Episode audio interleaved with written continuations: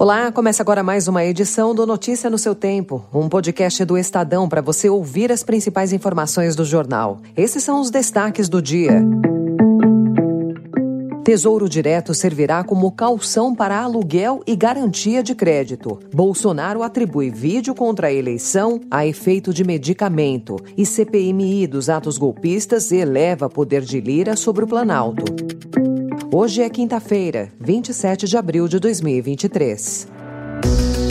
Estadão apresenta Notícia no seu tempo.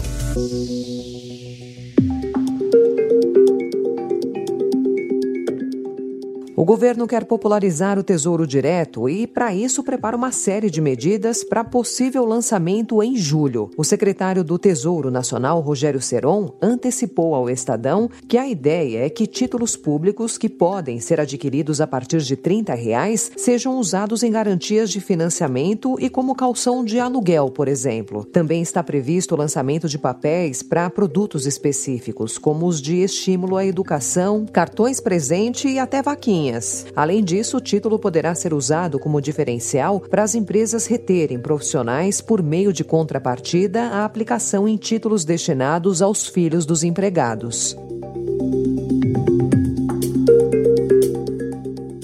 Superior Tribunal de Justiça decidiu ontem, por unanimidade, que as empresas não podem mais abater do imposto de renda e da contribuição social sobre lucro líquido benefícios do ICMS concedidos pelos estados. O resultado do julgamento é visto como crucial pelo governo federal para o sucesso da nova âncora fiscal. A estimativa da equipe econômica é de uma arrecadação extra de até 90 bilhões de reais ao ano com a mudança. A decisão, porém, não terá eficácia imediata. Ainda durante a sessão, o ministro André Mendonça, do Supremo Tribunal Federal, determinou a suspensão do julgamento a pedido de uma associação do agronegócio. A liminar de Mendonça será submetida a referendo do plenário do Supremo na próxima semana.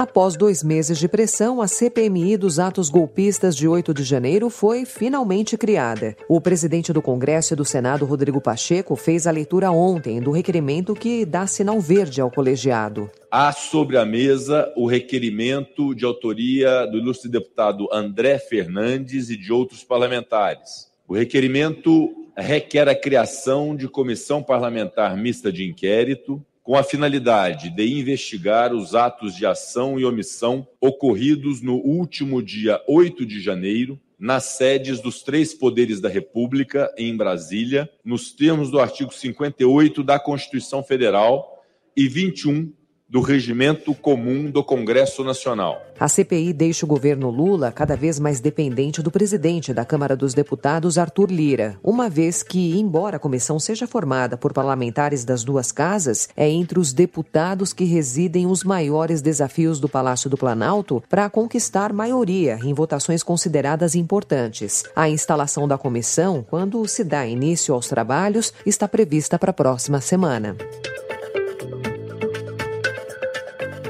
Major do Exército José Eduardo Natali, ex-coordenador de operações de segurança presidencial do Gabinete de Segurança Institucional, afirmou em depoimento à Polícia Federal que entregou garrafas de água a invasores do Palácio do Planalto no dia 8 de janeiro com o intuito de acalmá-los. O militar, ouvido no domingo no inquérito sobre os atos golpistas, disse que estava sozinho e pediu que os radicais deixassem o local.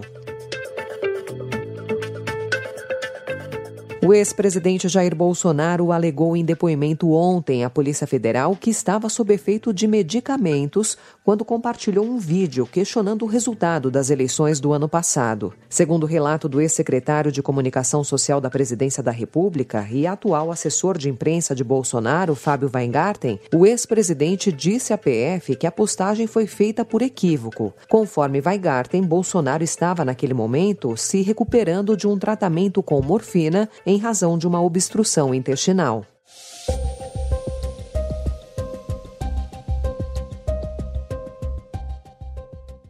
A Justiça Federal do Espírito Santo determinou ontem a suspensão temporária do Telegram no Brasil, após o aplicativo de mensagens não ter entregado todas as informações solicitadas pela Polícia Federal sobre conteúdos neonazistas na plataforma. O Telegram também deverá pagar uma multa diária de um milhão de reais. O ministro da Justiça e da Segurança Pública, Flávio Dino, deu mais detalhes sobre a decisão. Há agrupamentos lá denominados Frentes Antissemita, Movimento Antissemita atuando nessas redes e nós sabemos que isso está na base da violência contra as nossas crianças, os nossos adolescentes. O Estadão entrou em contato com o Telegram, mas não obteve resposta até às sete e meia da noite de ontem.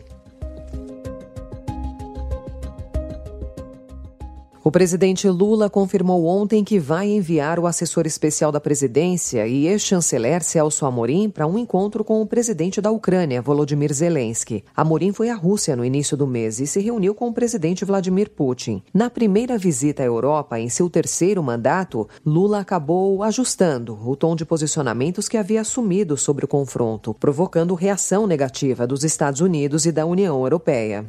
Eu sou incomodado com a guerra que está acontecendo entre a Rússia e a Ucrânia. Ninguém pode ter dúvida de que nós, brasileiros, condenamos a violação territorial que a Rússia fez contra a Ucrânia. O erro aconteceu, a guerra começou.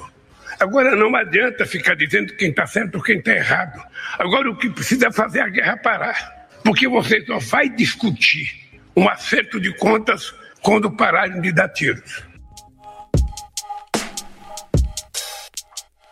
O presidente da Colômbia, Gustavo Petro, pediu a renúncia de todos os seus ministros, em meio a dificuldades em aprovar projetos no Congresso. Pelo menos sete dos 19 ministros haviam sido demitidos até a noite de ontem, o que representa a pior crise em nove meses de governo. Em um evento público, ele afirmou que é necessário instalar um governo de emergência na Colômbia.